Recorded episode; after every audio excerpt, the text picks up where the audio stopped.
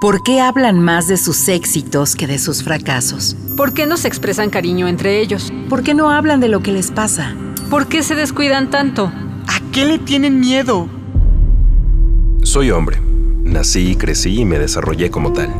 Como adulto, con frecuencia recurro a los silencios para ocultar mis sentimientos y no sentirme vulnerable. Pero ahora quisiera poner en palabras esto que siento y que he reprimido desde hace mucho tiempo darle rostro, rostro a mi corazón. Rostro Corazón. Otras masculinidades son posibles. Con José Alfredo Cruz. Rostro Corazón.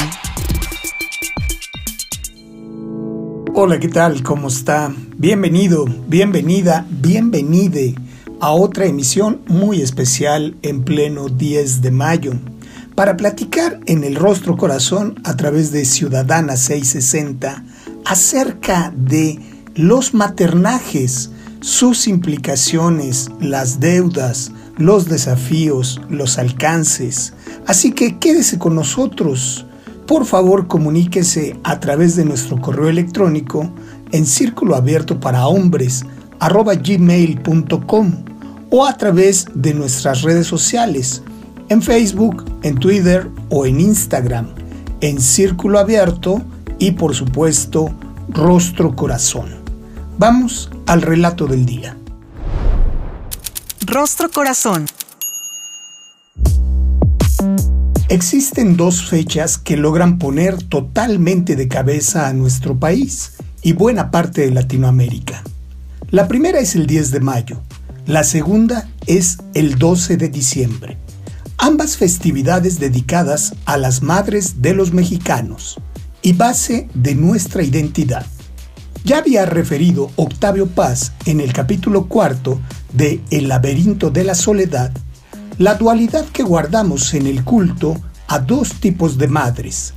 La madre buena, que pudiera tener su representación en Guadalupe Tonantzin, y la madre mala, que bien pudiera tener su representación en Malintzin o Marina, como posteriormente le llamarían los españoles. Alrededor de la Malinche, como también se le conoce, se han construido un conjunto de valores y atribuciones culturales asociados a la traición y el entreguismo, cumpliéndose así el principio de ser la mala madre, la madre humillada, mancillada, entregada, dice Octavio Paz, la madre chingada, de tal suerte que una de las más grandes afrentas e insultos que se le puede hacer a un mexicano es decirle que es un hijo de esa mala madre. En cuanto a los elementos que dan forma y nutren el concepto de la buena madre, es vital preguntarnos, por ejemplo, ¿qué hay detrás de las referencias alma mater?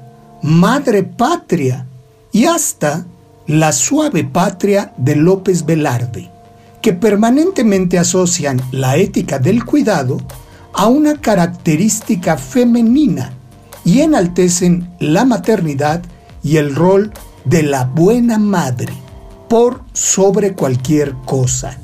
Quizás sea esta la más grande trampa del sistema, para reforzar la imagen de la mujer únicamente como madre y mantener así la brecha entre lo público y lo privado, la enorme distancia entre los mundos reproductivo y productivo que mantienen el orden patriarcal. ¿Cuál es la relación de la maternidad con el control social sobre las mujeres? ¿Y cuál es nuestra responsabilidad como hombres? Prevalece la percepción de que los hombres somos un obstáculo para los avances de las mujeres en materia de igualdad y que si los hombres nos embarazáramos, la interrupción del embarazo ya sería legal en todos los contextos. Dichas premisas pueden no estar muy alejadas de la realidad, dado que si se trabajaran estas problemáticas únicamente con mujeres, estaríamos tratando de mejorar sus vidas, pero influyendo muy poco en las transformaciones sociales y estructurales necesarias para lograr una verdadera igualdad sustantiva. En medio de este panorama, para muchos hombres, el embarazo termina por ser una referencia. No existe una palabra específica para referirse al hombre que espera a un hijo. Casi no hay permisos por paternidad, ni existen espacios que favorezcan la práctica para quienes deciden ejercer el cuidado. Algo habrá que hacer en materia de política pública. Los hombres no solo prestaron su semilla en la cadena evolutiva de la vida.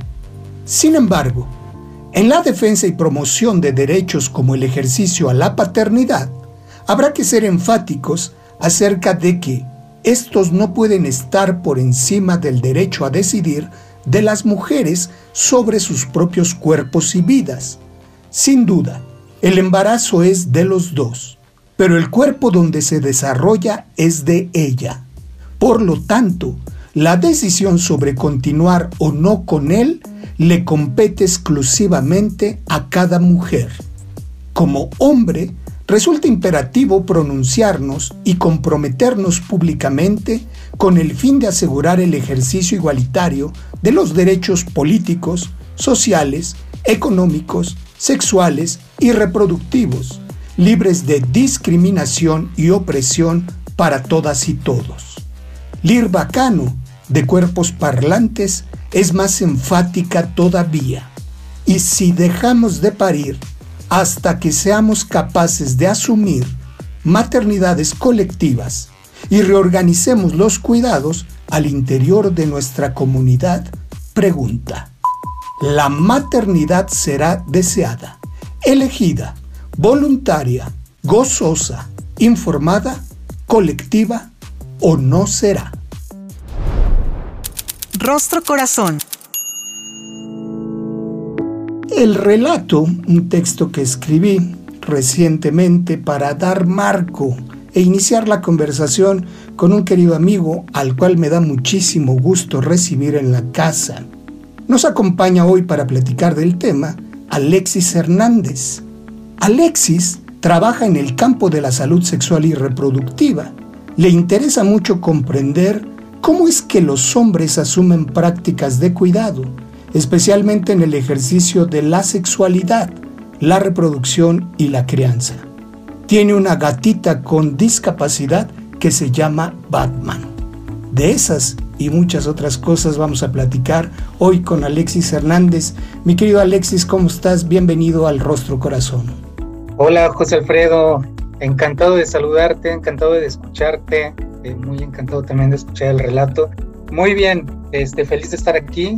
Muchas gracias por la invitación y sí, quiero contarles también un poquito más de Batman como un ejemplo para contarles un poquito sobre cuestiones de cuidado. Entonces, encantado de estar acá. Por favor, mi querido Alexis, cuéntanos todo de ti, de Batman, de los cuidados. Yo quisiera plantearte, solo para empezar esa pregunta, ¿Cuáles son tus primeras reacciones después del texto? ¿Qué es lo que tiene que ver contigo, los cuidados y con Batman?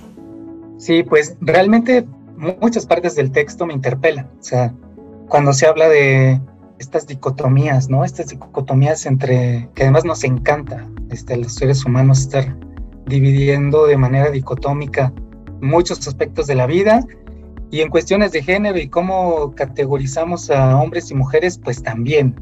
Ya lo decía muy bien el texto, entre mujeres buenas, mujeres malas, ¿no?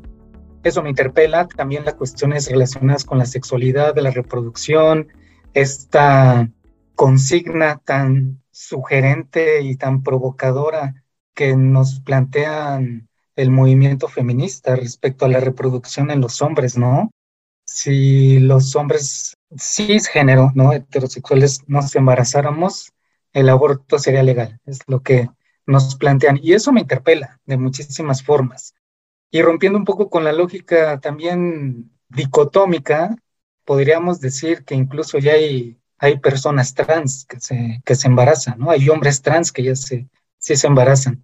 Entonces, por eso me parece importante también eh, hacer la acotación de que si los hombres cisgénero, es decir, hombres cuya biología coincide con nuestra forma en la que asimilamos, actuamos y encarnamos el rol del género masculino, coinciden, pues si nos embarazáramos, quién sabe cómo será, ¿no?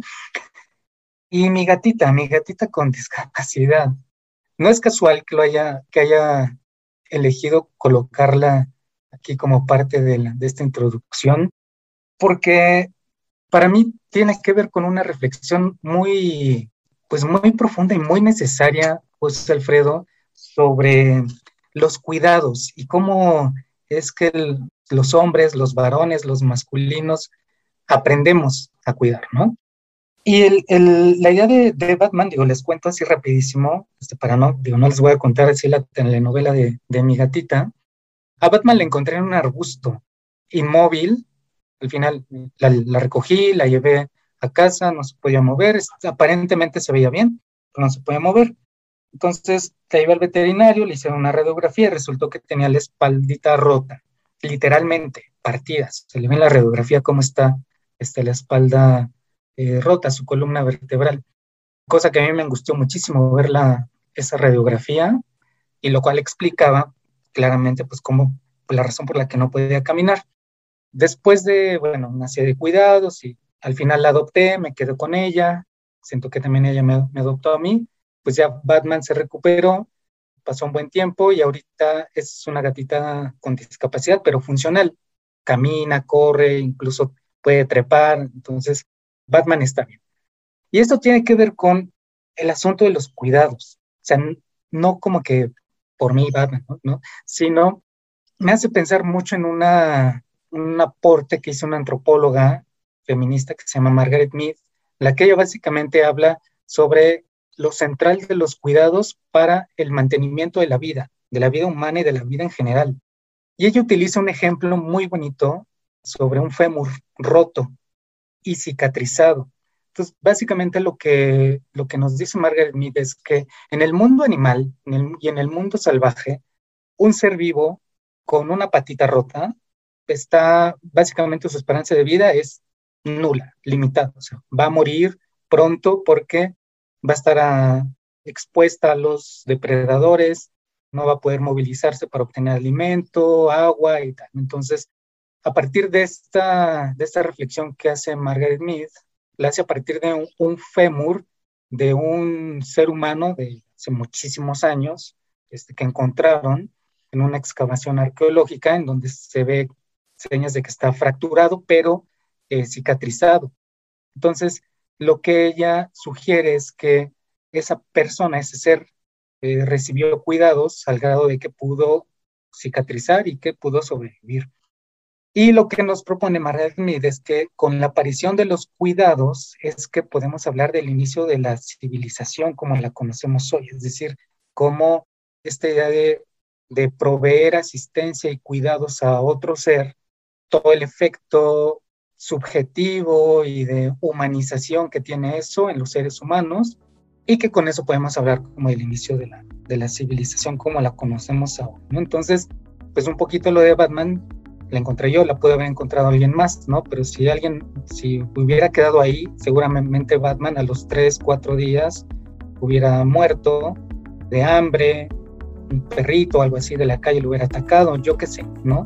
Entonces, de ahí lo trascendental justo de hablar de los cuidados cuando hablamos justo de todo este asunto de la reproducción y la maternidad que tiene sus vínculos. Entonces, un poco por ahí la historia de, de Batman y su relación con, con los cuidados, José Alfredo.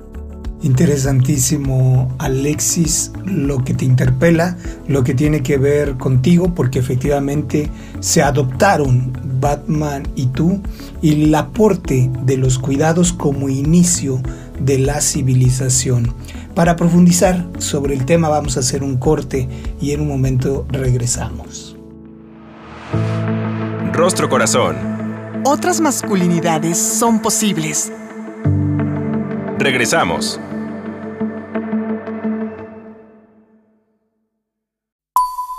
Estás escuchando Rostro Corazón.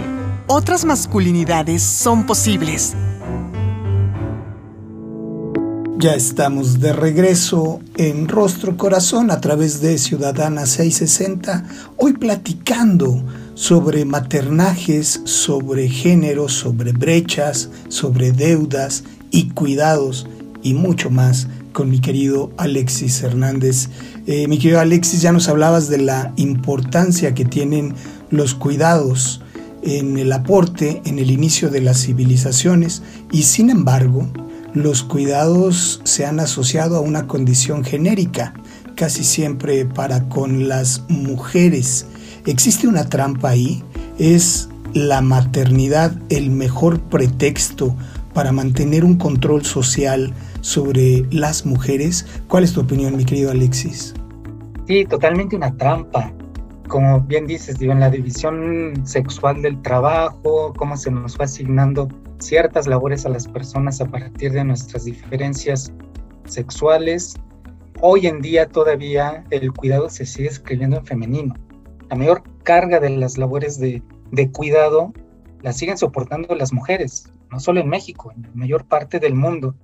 Y eso es bastante problemático, eh, porque mm, si pensamos, si analizamos un poquito cómo está socialmente organizada la distribución de las tareas de cuidado y analizamos un poco las inequidades e injusticias que eso genera, nos damos cuenta de que esa trampa justo contribuye a mantener una serie de dificultades y de desventajas que tienen que enfrentar las mujeres en su vida diaria, en su vida cotidiana, que en la que los hombres estamos como muy al margen, ¿no?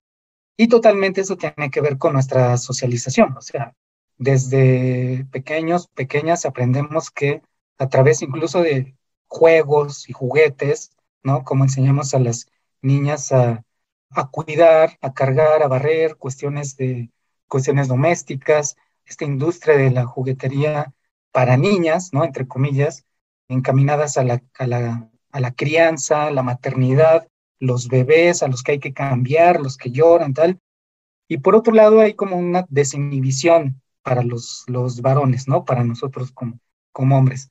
Incluso muchos papás hombres que se, se escandalizan o se preocupan si, un, si uno de sus hijos varones juega con muñecas o, o anda jugando a la comidita, ¿no? Entonces, todo eso lo aprendemos y lo vamos reforzando a lo largo de la vida. Y sí, hay una cuestión de regulación, ¿no? Y de control social sobre las mujeres que vemos muy reflejadas, por ejemplo, en cuestiones de las políticas públicas relacionadas con la reproducción.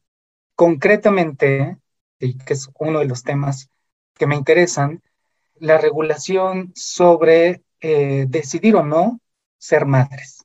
Concretamente, servicios de aborto legal y seguro. Hay muchos eh, países en los que el, aborto está penalizado absolutamente o parcialmente en las leyes. México es uno de ellos. México, este, el, marco legal varía de estado a estado. en la Ciudad de México fue la primera entidad del país en la que se despenalizó su práctica. De hecho, este año se cumplen 15 años, desde el mes pasado, en, abril, desde se cumplieron 15 años de que se despenalizó la práctica del aborto en la Ciudad de México. Otros estados han mantenido leyes un poco restrictivas y muy restrictivas, eh, dejándolas únicamente para ciertas causales. Entonces, ¿qué tiene que ver todo esto? Pues esta regulación sobre los cuerpos y la capacidad de decidir de las mujeres si desean o no desean eh, convertirse en madres. Hay un estereotipo ahí bien fuerte, ¿no? Que es, se amplifica con estos ejemplos que nos compartías en el relato, ¿no? El Día de la Madre y el Día de la Virgen. Entonces ahí opera un estereotipo de género que vincula a el hecho de ser mujer casi, casi que inevitablemente con el hecho de ser madre. Y esto tiene un, trasfondo bien, bien importante. O sea, ¿qué implica la decisión de interrumpir un embarazo?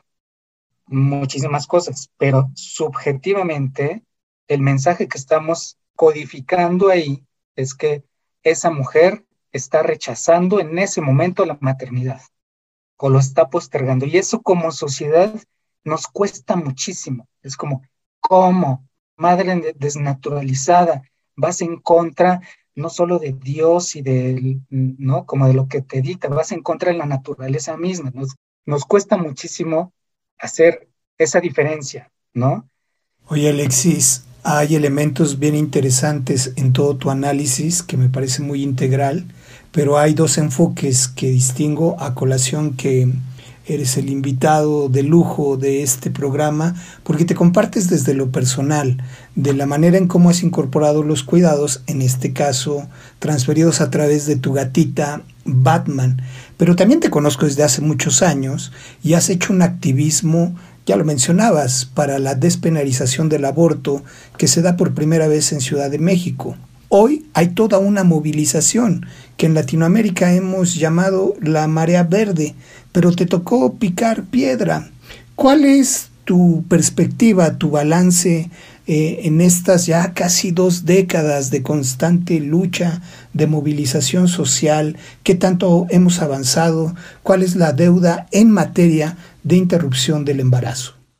Ay, pues mira, no, no, la verdad es que este, te agradezco mucho este reconocimiento, José Alfredo. Este, me cuesta trabajo también como asumirlo porque me queda clarísimo que todo este avance y esta lucha ha sido resultado de muchísimos años previos, además, por parte de eh, los grupos de mujeres organizadas, del, de los movimientos feministas y de mujeres. Entonces, creo que es, es necesario como reconocer que ese trabajo pues es, es, de ellas y esos logros son totalmente de ellas.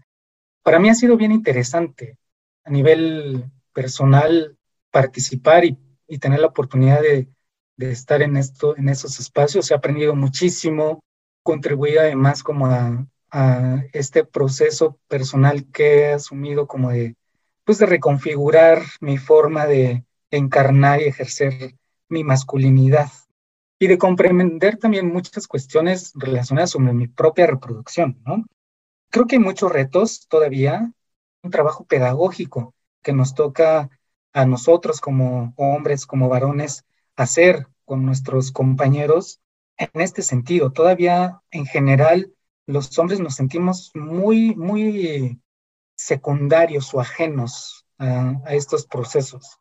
Y por otro lado, también hay una tendencia muy fuerte a este impulso, este impulso patriarcal. Este, este impulso de nuestro, nuestro hombre masculino interno que tenemos ahí muy, nuestra piedra de la masculinidad que tenemos muy insertada en, nuestras cabezas, en nuestra subjetividad, que nos empuja a, querer decidir sobre esos procesos que ocurren en, los cuerpos y en las vidas de otras personas, ¿no? A normar, a opinar sin tener como elementos suficientes y que eso lleva muchas veces a, como se mencionaba en el relato, a que los hombres en nuestra práctica cotidiana y en nuestra forma de hacer política y regulaciones, pues nos comportemos como obstáculos para el reconocimiento de los derechos de las mujeres y para el ejercicio de, estos derechos. Entonces, para mí una deuda importante es que podamos justo tener más espacios como este en el que se ponga en la discusión pública la necesidad de que cada vez más varones nos, informemos, pero que nos informemos de una manera no protagónica, una manera sensible, respetuosa, y que veamos cómo podemos transformar estas realidades nuestras, pero también en complicidad con las compañeras, ¿no? Creo que todavía faltan bastante, bastante que hacer este, y que los hombres podemos construirnos como actores sociales y actores políticos que contribuyan a una sociedad más justa, más equitativa, más, más igualitaria, este, y eso pasa por voltearnos a ver en qué estamos incurriendo o haciendo que para seguir sosteniendo o reproduciendo esas prácticas nocivas que nos hacen daño a todas y a todos. Nos das muchas pautas, mi querido Alexis, y sobre todo a través de tu proceso personal y tu incidencia política y social, porque has tomado un lugar, un posicionamiento claro sobre el cuidado, extendido en este caso a otros seres como Batman, tu gatita, y también tu activismo sobre reducir las brechas y las desigualdades de género. Nos estamos yendo, mi querido Alexis, una frase para concluir qué difícil cerrar, ¿no? Concluir con una, una, frase. Yo hablaría como de la corresponsabilidad. Corresponsabilidad y, y vernos como hablar de la justicia también, José Alfredo. seamos corresponsables y hablemos de la justicia. Cómo podemos llevar a nuestra vida concreta y a nuestras prácticas cotidianas una noción verdaderamente corresponsable y de ser sujetos cada vez más justos con nosotros mismos y con las demás personas. Lo que como masculinos sí podemos hacer y sobre todo antes de decir el día de hoy felicidades, reivindiquemos la importancia de que las maternidades sean libres, sean justas, sean elegidas en todos los contextos. Muchísimas gracias mi querido Alexis Hernández en la producción, David Mejía Cepeda. Gracias a usted por seguir la transmisión. Mi nombre es José Alfredo Cruz. Con toda certeza nos volvemos a escuchar. Hasta la próxima. El Instituto Mexicano de la Radio presentó Rostro Corazón. Otras masculinidades son posibles. Con José Alfredo Cruz. Rostro Corazón.